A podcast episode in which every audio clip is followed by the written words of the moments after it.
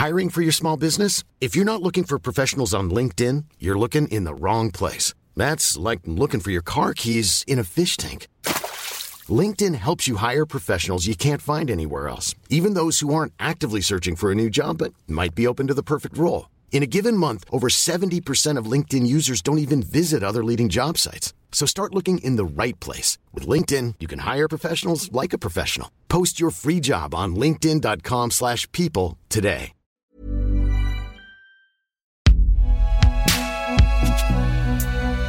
Binge Audio. Salut, c'est Thomas Rozek.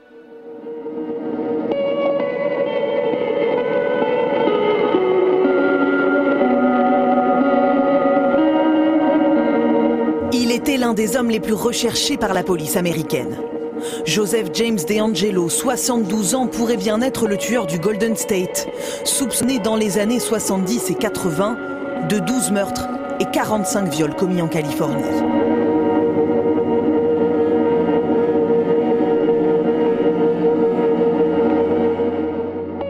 Pour ce dernier épisode de la saison de Programme B, avant de laisser la place à notre série d'été la semaine prochaine et de revenir remonter à bloc début septembre, on a eu envie de condenser en une seule fois tout un tas de choses qui nous fascinent. Une histoire, déjà, une histoire passionnante, terrible et incroyable comme peut l'être la vraie vie. Une histoire où se croisent une femme déterminée, un tueur sournois, une police et une justice dépassée, le tout sur fond de soleil californien et de culture web. Cette histoire, c'est autant celle du Golden State Killer que de Michelle McNamara, journaliste étonnante, engagée jusqu'au bout dans une quête qui lui a coûté la vie. Et c'est celle qu'on a souhaité vous raconter dans notre épisode du jour. Bienvenue dans Programme B.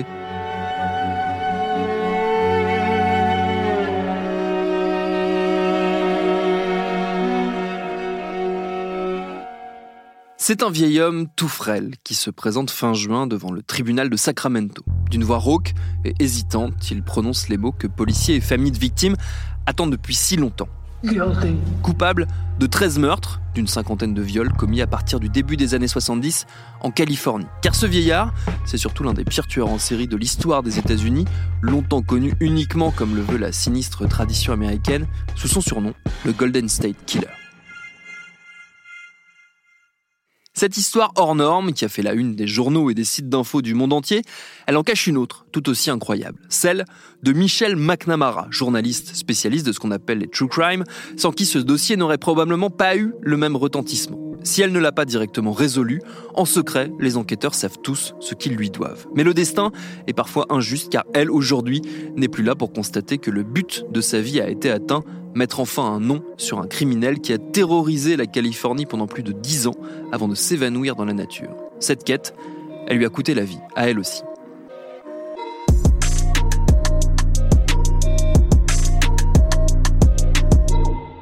Quand on se penche sur l'histoire de Michel McNamara, c'est assez facile de déterminer à quel moment précis est née sa passion, voire son obsession pour les meurtres en série. Elle a 14 ans et elle se surnomme elle-même Michelle l'écrivain. Dans ce quartier tranquille de l'Illinois où elle grandit, elle passe des heures dans une chambre aménagée au grenier à taper sur sa machine à écrire. Jusqu'ici, elle n'a lu que quelques polars. Ce soir du 1er août 1984, elle se réfugie dans son repère comme d'habitude. Soudain, elle sent la maison s'agiter, ça bruisse de conversations chuchotées, tout le monde se dirige vers les fenêtres pour regarder dehors. Plus loin dans la rue, des gamins viennent de tomber sur le corps d'une jeune femme de 24 ans. Elle a été traînée dans une ruelle où son meurtrier lui a tranché la gorge. Lorsqu'elle est découverte, elle respire à peine et personne ne pourra la sauver. Elle s'appelait Kathleen Lombardo. Elle faisait du jogging dans la rue, son Walkman sur les oreilles. Deux jours plus tard, Michelle se rend sur les lieux du crime. Elle trouve sur le sol des morceaux du fameux Walkman de la victime. Elle les ramasse et les garde pour elle. Elle ressent la fièvre d'une enquêtrice qui découvre des indices sur une scène de crime. Les policiers ne retrouveront jamais le meurtrier de la joggeuse. Mais l'adolescente, elle, se découvre une passion dévorante pour les crimes non résolus. La traqueuse de tueurs en série commence à naître en elle.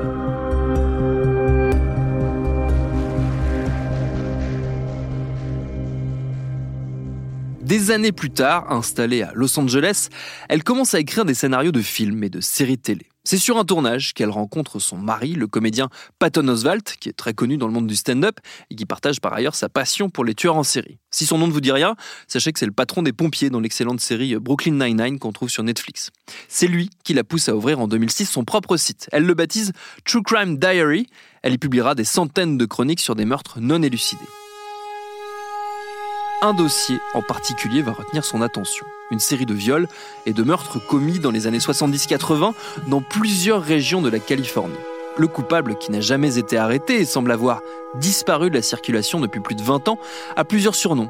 The East Area Rapist ou The Original Night Stalker, signe qu'il a su brouiller les pistes et se jouer des policiers lancés à ses trousses. Dans la méthodologie du prédateur, dans sa manière de préparer ses agressions, dans sa façon aussi d'échapper aux enquêteurs les plus aguerris, il y a quelque chose qui bouleverse Michelle McNamara. Elle ne supporte pas qu'il puisse encore être en vie et libre alors que tout le monde semble se désintéresser des dizaines de crimes qu'il a pu commettre. Elle n'accepte pas l'idée que la justice ne puisse pas être rendue un jour.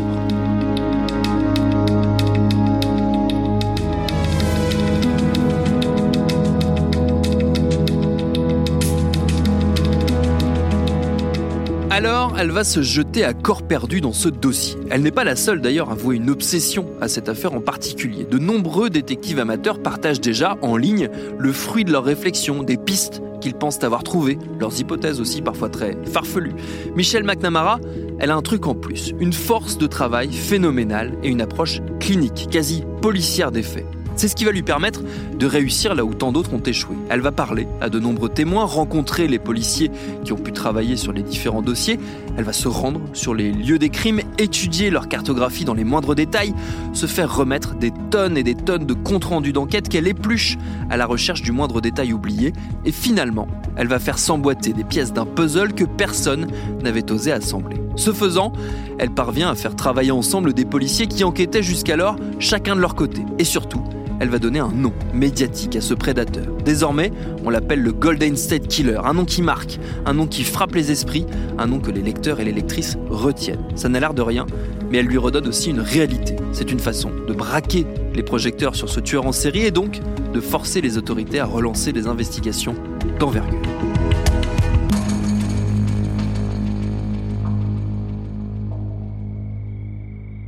Pour prendre la mesure de cette mission, il faut s'arrêter un instant sur la carrière, si on peut dire, du Golden State Killer, ou plutôt sur ses carrières. Nous sommes au début des années 74-75. Un cambrioleur pourrit la vie de Visalia, une petite ville située au cœur d'une vallée de Californie. Le rôdeur se satisfait en observant des couples dans leur intimité, en leur volant quelques objets sans valeur, sans doute essentiels pour ses fantasmes à lui très athlétique, il s'enfuit en escaladant les palissades des maisons. Et peu à peu, il commence à prendre confiance. Il met les maisons à sac, il éparpille par exemple des sous-vêtements un peu partout, et il récolte un premier surnom, le Visalia Ransacker.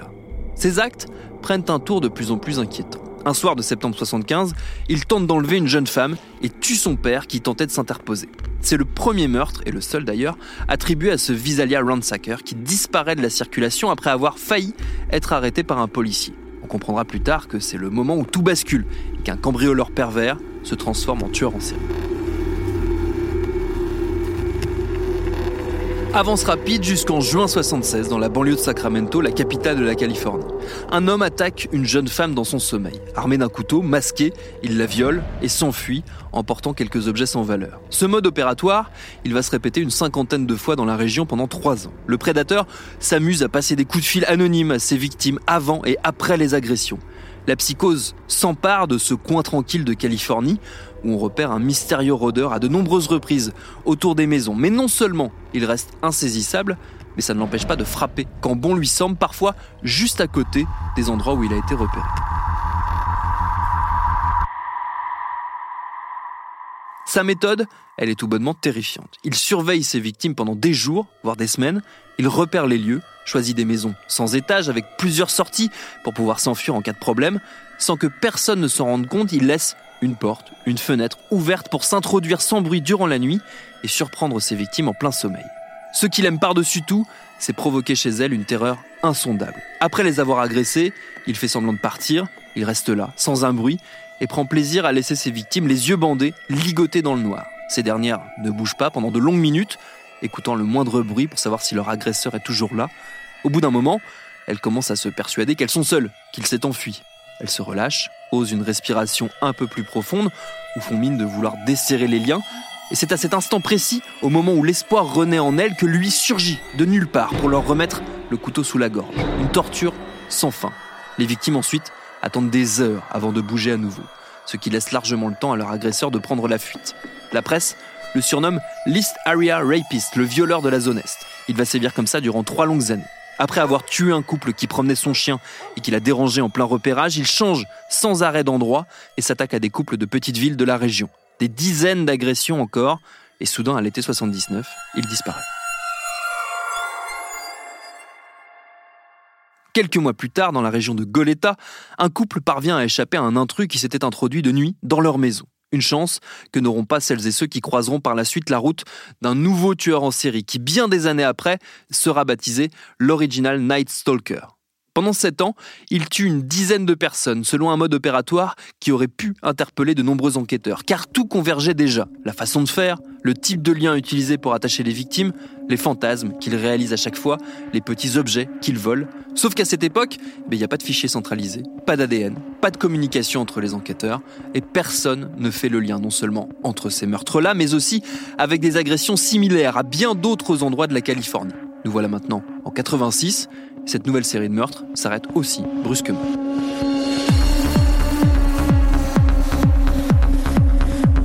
Il faudra attendre 10 ans et les progrès de l'ADN pour que tous ces dossiers commencent à être reliés entre eux. Au milieu des années 90, le FBI crée le fichier génétique des auteurs de crimes. Enquêteurs et techniciens criminels de Californie ressortent alors tous les cold cases, comme on dit, de leur carton, et c'est ainsi que petit à petit, en élargissant le périmètre géographique des affaires non résolues, ils vont découvrir avec un peu d'effroi que trois tueurs en série n'en faisaient en fait qu'un seul.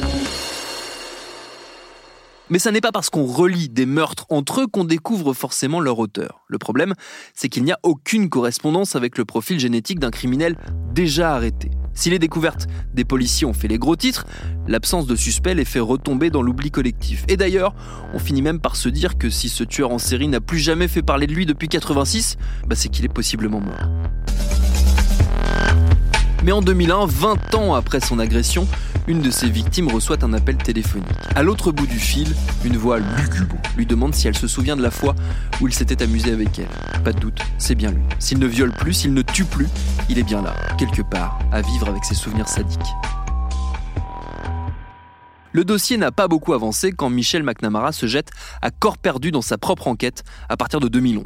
Elle est celle qui fera le lien non seulement entre les dossiers, mais aussi entre celles et ceux qui traquent le même objectif. Toujours obsédés par ces crimes non résolus, les enquêteurs, qu'ils soient à la retraite ou pas, lui ouvrent leurs archives, l'accompagnent sur les lieux des crimes, écoutent ses théories et ses intuitions et bien souvent reconnaissent qu'elle leur redonne espoir de voir un jour le meurtrier arrêté.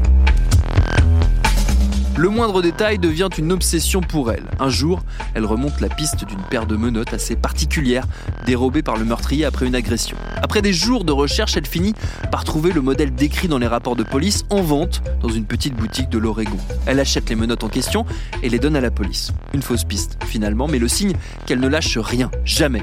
Une autre fois, elle se focalise sur un joueur de water polo d'un lycée de la région à l'époque, dont les caractéristiques physiques collent en tout point à celles du tueur. Une impasse, encore, mais peu importe, tant qu'il y a des pistes à creuser, il y a de l'espoir.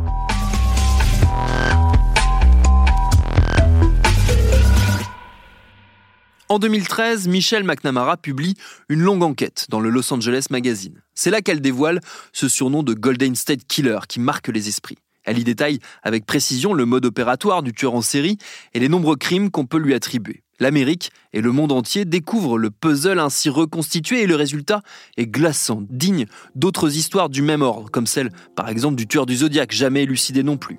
La journaliste entame alors l'écriture d'un livre sur le sujet. Mais malheureusement, on ne se lance pas dans une telle traque sans y laisser de soi. Insomniaque, dévorée par le monstre qu'elle a engendré, Michelle se gave de médicaments pour tenir le coup. Elle continue d'accompagner son acteur de mari à des soirées hollywoodiennes, mais sur la photo, son regard est vide, son esprit est ailleurs. Une nuit, alors que son compagnon rentre sur la pointe des pieds pour ne pas la gêner dans son sommeil, elle se réveille en sursaut et lui balance une lampe à la tête. Le 21 avril 2016, en revanche, Michelle McNamara ne se réveille pas. Elle succombe dans son sommeil à une surdose de médicaments associée à une malformation cardiaque non diagnostiquée. Terrible ironie de l'histoire, deux mois plus tard, les autorités californiennes décident de monter une nouvelle équipe dédiée à la traque du Golden State Killer.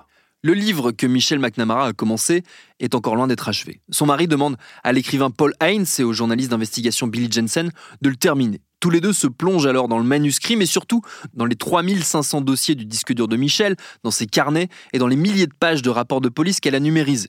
Deux ans plus tard sort Et je disparaîtrai dans la nuit, somme ultime sur la traque d'un monstre sans nom et presque sans visage, mais plus pour longtemps. Car parmi les nombreuses intuitions qu'elle a eues, Michel McNamara avait senti que les jours du Golden State Killer étaient comptés. La toute fin de son livre s'attarde notamment sur les dernières avancées en matière de génétique, la traque par l'ADN familial. S'il n'y a pas de correspondance dans les bases de données judiciaires, il est peut-être possible de trouver un ancêtre, un cousin, un oncle dans les bases alimentées par les gens eux-mêmes avec l'émergence de la génétique récréative. L'idée que la clé du mystère était là, à portée de main, dans ces immenses serveurs, rendait Michel folle. Ce qu'elle n'a pas pu savoir, c'est que l'équipe chargée d'enquêter à nouveau sur le Golden State Killer a fait exactement le même raisonnement et que leurs recherches, coïncidence ultime, ont abouti deux mois après la sortie de son livre. Dans l'épilogue, Michel McNamara imagine l'arrestation du tueur en série. Un jour bientôt, vous entendrez une voiture se garer le long du trottoir devant chez vous, un moteur se couper, vous entendrez des bruits de pas remontant votre allée. Voilà comment ça se termine pour vous. Et c'est bien comme ça que ça s'est terminé pour Joseph D'Angelo le 24 avril 2018, arrêté devant chez lui dans la banlieue nord de Sacramento. Quelques jours plus tôt, les policiers ont discrètement prélevé son ADN sur la poignée de la portière de sa voiture et sur un mouchoir jeté dans une poubelle pour confirmer qu'il était le Golden State Killer. Reconverti en père modèle depuis 86, ce retraité, ancien vétéran du Vietnam, ancien policier en poste près de Visalia, là où le tueur en série a fait ses premiers pas, mais aussi au nord de Sacramento, où l'East Area Rapist sévissait, aura bel et bien été trahi par son ADN, comme Michel McNamara l'avait prédit. Car c'est donc en faisant des recherches sur un site commercial de généalogie que les enquêteurs ont découvert un potentiel cousin éloigné. De là, ils ont remonté l'arbre de cette famille jusqu'à dénicher le suspect, qui s'avéra être le coupable.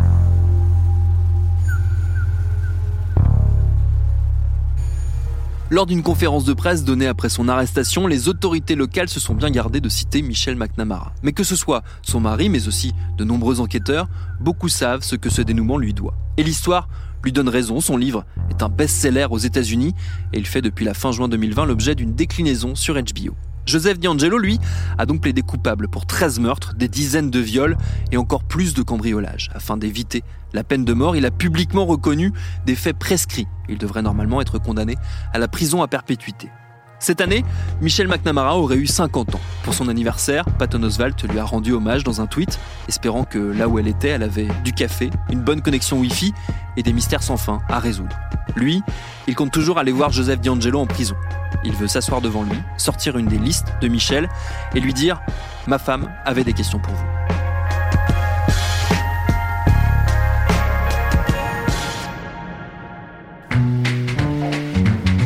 Merci à Thomas Rozek pour ses récits.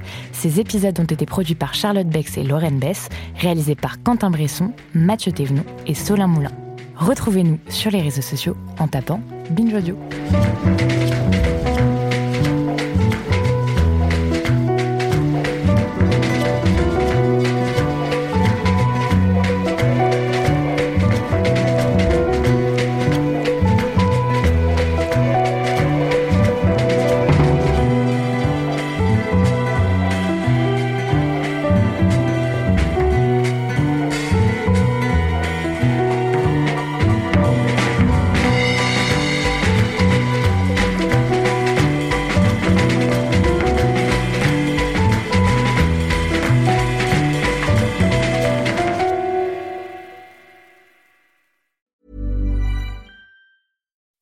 When you make decisions for your company, you look for the no-brainers. If you have a lot of mailing to do, stamps.com is the ultimate no-brainer. Use the stamps.com mobile app to mail everything you need to keep your business running with up to 89% off USPS and UPS. Make the same no-brainer decision as over 1 million other businesses with stamps.com. Use code PROGRAM for a special offer. That's stamps.com, code PROGRAM.